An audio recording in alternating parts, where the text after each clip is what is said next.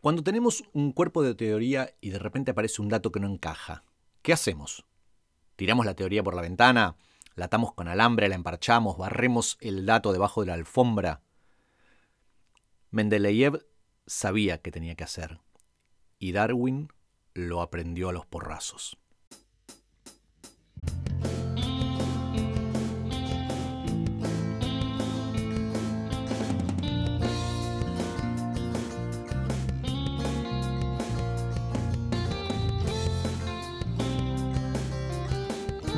Esto es Expedición a las Historias de la Ciencia.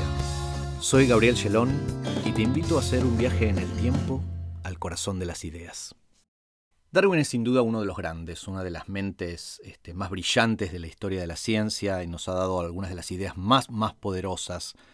Em, sin embargo, tuvo, tuvo que aprender y, sin embargo fue joven en algún momento y se dio su gran porrazo, su, su gran trompada contra, las, contra los cuerpos de teorías una, noche de agosto de 1831. En realidad él estaba estudiando en la Universidad de Cambridge y Cambridge era una, era una universidad bastante extraña, en la cual vos, por ejemplo, podías, eh, podías recibirte sin haber cursado ninguna materia. Digamos, no, no había obligación por parte de los estudiantes de atender a las clases, de ir a las clases.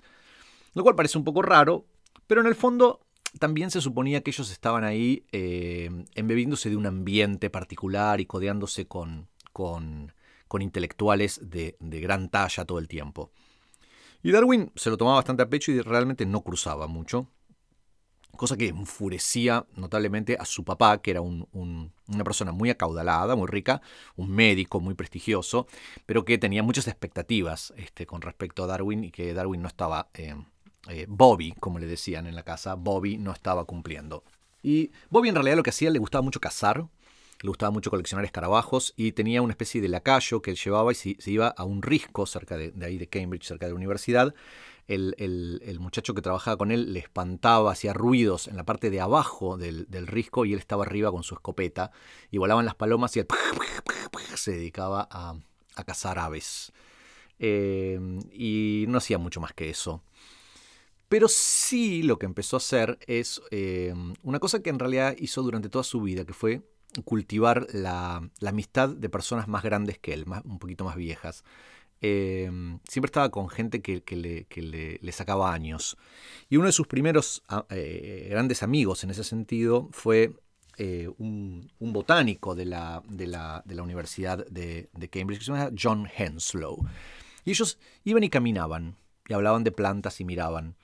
Y eh, tal es así que eh, eh, a, Darwin en la universidad lo conocían como el que camina con Henslow. Y Henslow fue la primera persona en darse cuenta de que había talento en este muchacho descarriado. Y para tratar de ayudarlo, en realidad, como lo veía como muchas ganas de viajar y de estar como en el campo y del camping y la mochila y qué sé yo, convenció a un amigo de él, digamos, que era un, un, eh, geólogo súper, súper conocido en ese momento que se llamaba Adam Sedgwick. Y Adam Sedgwick era un, geólogo de, de, plano, un hombre muy joven, pero de un geólogo de, de, plana mayor. A ver, fíjense, ¿se acuerdan de las eras geológicas, no? El, el, el cámbrico, el ordovícico, el silúrico, todas esas cosas que son eh, divisiones eh, eh, que tienen que ver con, la estratigrafía y con qué fósiles hay en cada una de esas, de esos estratos, digamos. Y no hay muchos, digamos. uno los cuenta con, los dedos de la mano. Sedgwick había descubierto dos de esos, o sea, era un capanga. Em, y bueno, se iba a ir de campaña, entonces Henslow lo convenció de por qué no se lo llevaba a Darwin, que era un tipo este, copado y que se iban a pegar onda, qué sé yo. Y Henslow medio renuentemente dijo, bueno, está bien, me lo llevo a Darwin conmigo. A Bobby, el hombre que camina con Henslow.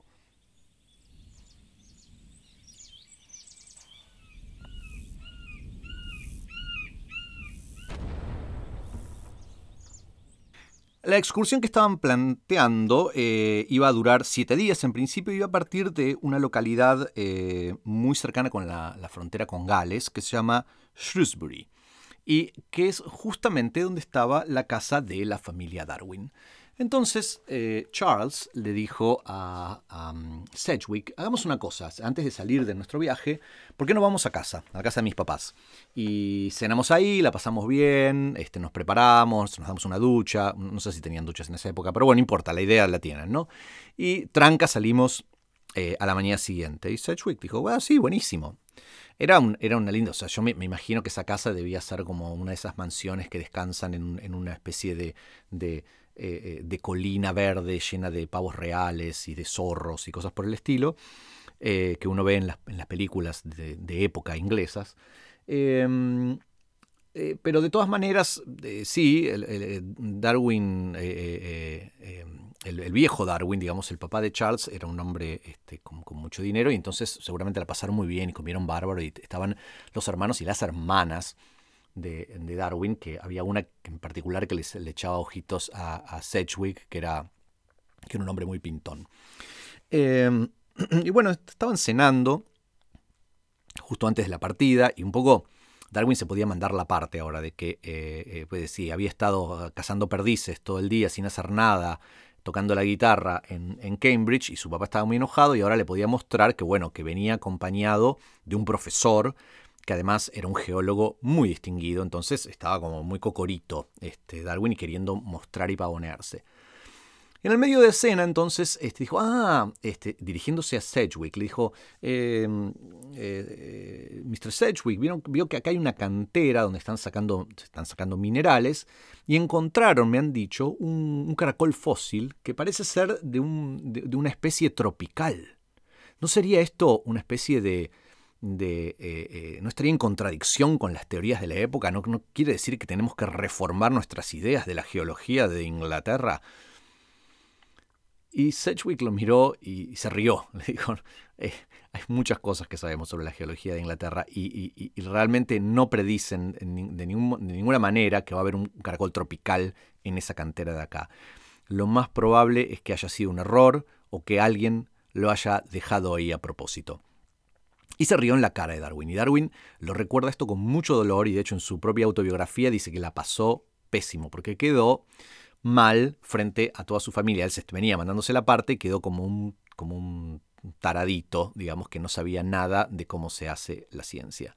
Lo que Sedgwick empezó a, explicar y que le empezó a explicar a, Darwin mientras tuvieron toda su, travesía de esos, de esos días eh, ahí en el, en el, sur de Inglaterra, fue justamente que los cuerpos de teoría son, son cosas muy grosas, muy, muy bien armadas, que encadenan y dan sentido a muchísimos datos. Entonces no se trata solamente de un caracol, se trata de estratos, muchos fósiles, miles de caracoles, eh, eh, miles de otras formas fósiles, todas cosas que tienen un sentido y que encajan de una manera coherente. Que una cosa no encaje no, eh, no tiene importancia. Quizás lo más probable es que haya algo raro con ese dato en particular, porque todos los demás datos están encajando. Que una teoría en realidad es está respaldada y es en algún, en algún punto la cara visible de otros montones de datos, que no es solo por la mera acumulación de esos datos, sino que están conectados de manera lógica. Bueno, Darwin y Sedgwick hicieron su, travesía y, Darwin entonces junto con él empezó a aprender realmente cómo se hace ciencia, cómo se juntan los datos, cómo los datos se ponen en el contexto teórico en el que tienen que estar, qué sentido o no tienen respecto de las ideas que ya tenemos de antemano y cómo pueden colaborar o no en modificar quizás un poquito esas ideas generales que estamos teniendo. Un trabajo delicado, muy cuidadoso, sin tanto flash, digamos, pero con, con, con, eh, eh, arreglos pequeños y una observación muy cuidadosa. Y bueno, él estaba aprendiendo eso y, volvió y terminó, después no se volvieron a encontrar con Sedgwick, pero no mucho después, Darwin eh, tuvo su gran oportunidad y emprendió el, viaje en el Beagle. y ahí muchas de las cosas que había aprendido con Sedgwick empezaron a decantar y empezaron a cambiar.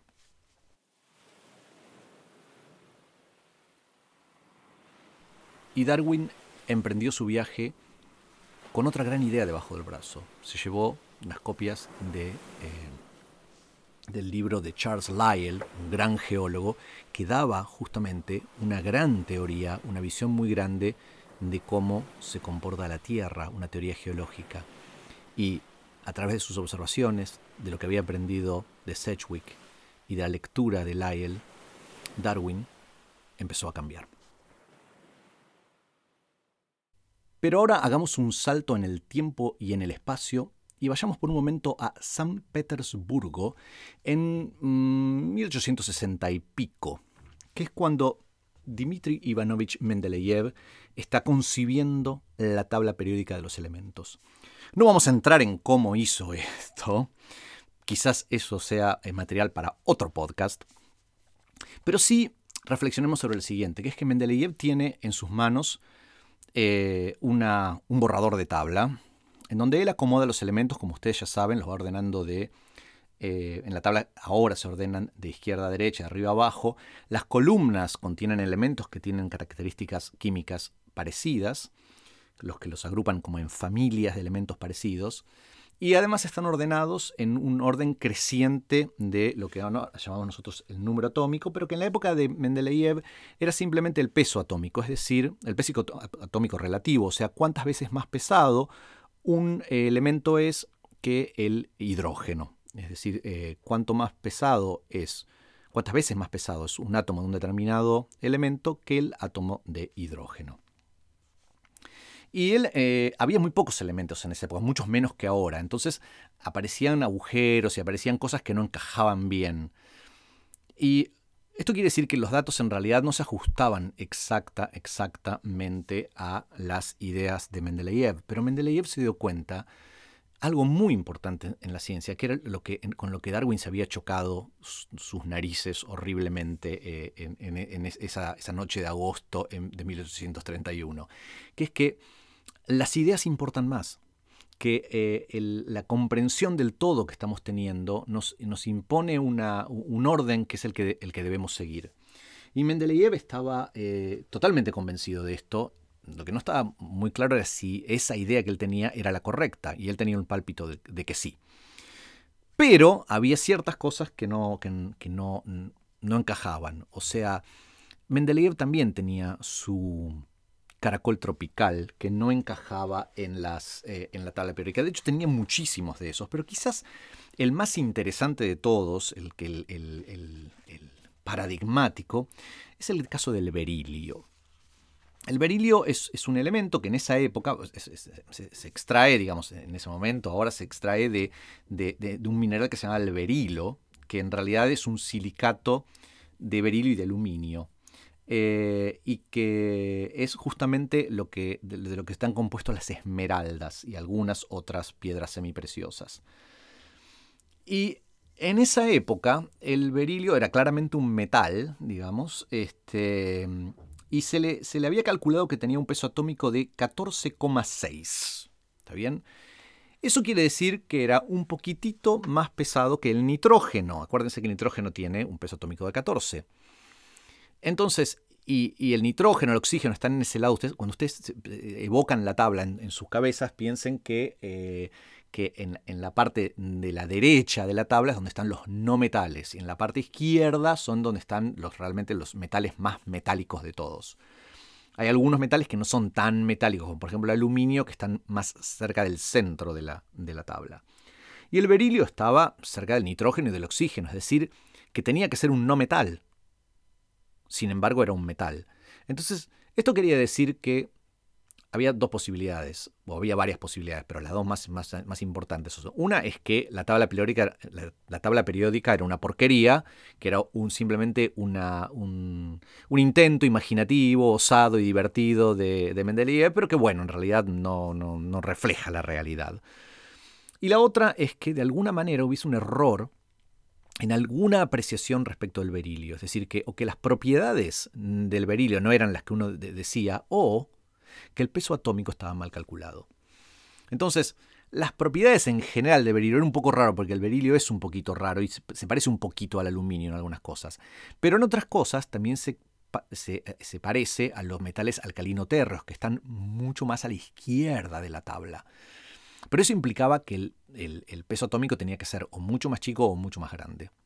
Entonces, eh, pensó, bueno, esto en realidad, yo lo que creo es que ese, peso atómico está mal, mal medido. De hecho, medir pesos atómicos en la época de Mendeleev no era tan sencillo. Y se hacía, en general, la, mayor parte se había hecho con, un método ideado por Stanislao Canizzaro, que era un, siciliano, pero que servía nada más para em, para, elementos que componen básicamente muchas sustancias gaseosas. Uno tiene que, tener muchos gases diferentes con ese elemento para poder calcular el peso atómico. Pero eso había servido muchísimo para el, para el hidrógeno, para el oxígeno, para el nitrógeno, porque, por ejemplo, hay muchos óxidos de nitrógeno distintos. Entonces, eh, eh, eh, digamos, es posible hacer eso. Pero con los metales es más complicado. Entonces, para los metales en realidad se usa eh, lo que se llama la ley de Dulong y Petit, que eran dos, investigadores franceses que habían, este, ¿no? Pierre Dulong y Alexis Petit. Eh, y lo que ellos habían eh, advertido, se habían dado cuenta de que si uno agarra una, una, característica de, de, los metales que es la capacidad calorífica, que simple y sencillamente quiere decir, si yo agarro dos metales, por ejemplo, diferentes y les doy la misma cantidad de calor a los dos metales, cada metal eleva su temperatura de manera distinta. Es decir, algunos metales, si vos le pones una determinada cantidad de calor, se calientan mucho. Otros, con el mismo calor, se calientan mucho menos o mucho más. Y esa, esa propiedad se llama capacidad calorífica o calor específico. Y si, si uno, lo que Dulong y Petit se habían dado cuenta es que si uno multiplica la capacidad calorífica por el peso atómico, en general, para casi todos los elementos, ese número es el mismo. Da, siempre un número. Es decir, hay algo raro, algo interno en cómo están hechos los átomos que hace que mágicamente multiplicar el peso atómico relativo por la capacidad calorífica siempre de, de igual. Con lo cual, si uno sabe la capacidad calorífica de un, de un, de, un metal, sabe la capacidad calorífica de varios, varios metales, digamos, este, y, tiene un, metal que uno no conoce el peso atómico, sabiendo la capacidad calorífica puede calcular el peso atómico, sabiendo el peso atómico puede calcular la capacidad calorífica. Pero la capacidad calorífica es muy fácil de medir en un laboratorio. Entonces así se calculaban los pesos atómicos de los metales. Y esa es la técnica con la cual habían obtenido que el berilio tenía un peso atómico de 14,6. Así que Mendeleev dijo, bueno, pero ¿qué está basado esto? En una, ley que encontraron dos chabones, o sea, todo bien, súper respeto, ¿no? todo bien con, con Dulong y Petit, pero qué sé yo, capaz que no vale todas las veces su ley. O sea, tampoco es que ustedes tienen como una idea de por qué esa ley vale, digamos, o sea que podría no valer en algunos casos. Así que yo digo que está mal calculado. Es más, calcúlenlo de nuevo, por favor. Me calculan el peso atómico del berilio, por favor. Empezaron a calcular de nuevo, de nuevo, de nuevo. Y de hecho se empezaron a dar cuenta de que Mendeleev tenía razón. Y de que em, en realidad, para que la ley de Dulin-Petit valga, o sea, vale más cuanto más caliente están los metales que uno está eh, eh, midiendo. Si uno mide la capacidad calorífica a bajas temperaturas, llega a errores. Y cuando empezaron a calcular mejor el peso eh, atómico del berilio, se encontraron que no era el que decía, eh, el que venían diciendo hasta ese momento. Las nuevas mediciones le dieron un peso atómico del berilio de 9, lo ponían muy claramente en el lado izquierdo de la tabla, junto con los alcalinotérreos.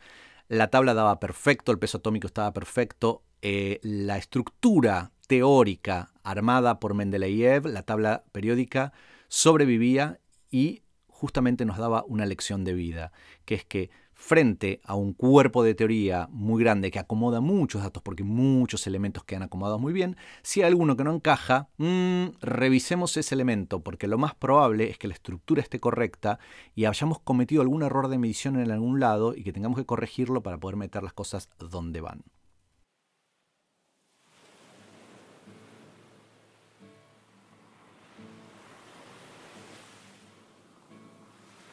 Y ahora sí volvamos a Darwin, volviendo de su viaje en el Beagle, habiendo atravesado por millones de aventuras que lo pusieron al borde de la muerte, que le abrieron los ojos, que le, mostraron paisajes, y, idiomas y gentes, cosas de ensueño y de pesadilla, ideas que brotaron en su cabeza de manera increíble. Y ya es otra persona. Y sin embargo empieza a elaborar su idea de, eh, de la evolución, de que hay un ancestro común, de que las especies cambian y se adaptan y eh, lo hacen mediante la eh, supervivencia de distintas variedades, es decir, por selección natural. Todas estas ideas que iban a sacudir completamente a toda la ciencia y a toda la sociedad, él las estaba, las estaba elaborando, estaba elaborando un gran cuerpo de teoría justamente. Y empezó a tratar de acomodar todas las evidencias que estaban atrás de todo esto y, se dio cuenta que explicaba un montón de cosas y que realmente era una teoría muy fuerte con un enorme poder explicativo. Pero algunas cosas no encajaban. En particular, la teoría en realidad predecía que en el pasado tendría que haber existido otras formas de vida y que de alguna manera si todos tenemos un ancestro común, quiere decir que debía haber formas intermedias de las cuales hubiesen descendido las formas actuales. Por ejemplo, si eh, nosotros y las aves tenemos un ancestro común, debería haber una, alguna forma fósil que fuera eh, una que tuviera características que fueran tanto de ave como de mamífero, que estuvieran en el medio. Lo mismo con eh, nosotros y los peces o con cualquier forma de vida. En definitiva, que tenía que haber formas de transición, formas fósiles de transición entre una forma y la otra.